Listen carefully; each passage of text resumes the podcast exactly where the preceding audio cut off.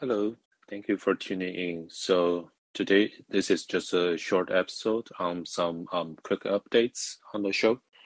So first of all, um, good news. Now we have 100 plus lessons for the episodes combined, and including the other platforms I upload the recordings to. Then we will have probably 200 plus lessons.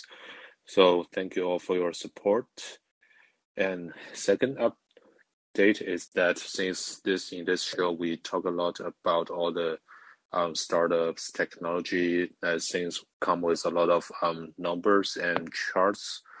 So i thought it would be a good idea just to have a um, central database where i will store all the um, links um, web page or charts that i came across with when i was doing the research. So you can take a look at them during the show or after the show to get a better idea um, with some uh, visualizations to help you. So the link to the Make and Play Notion page should be live now on the homepage of this show on Calling app. Um, I will also post it um, on this episode as well, so you get a quick access to that.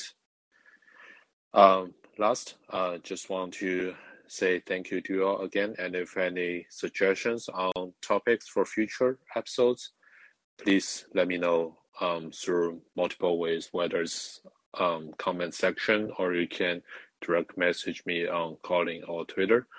Uh, thank you, and I will see you all soon again this Thursday. Bye bye.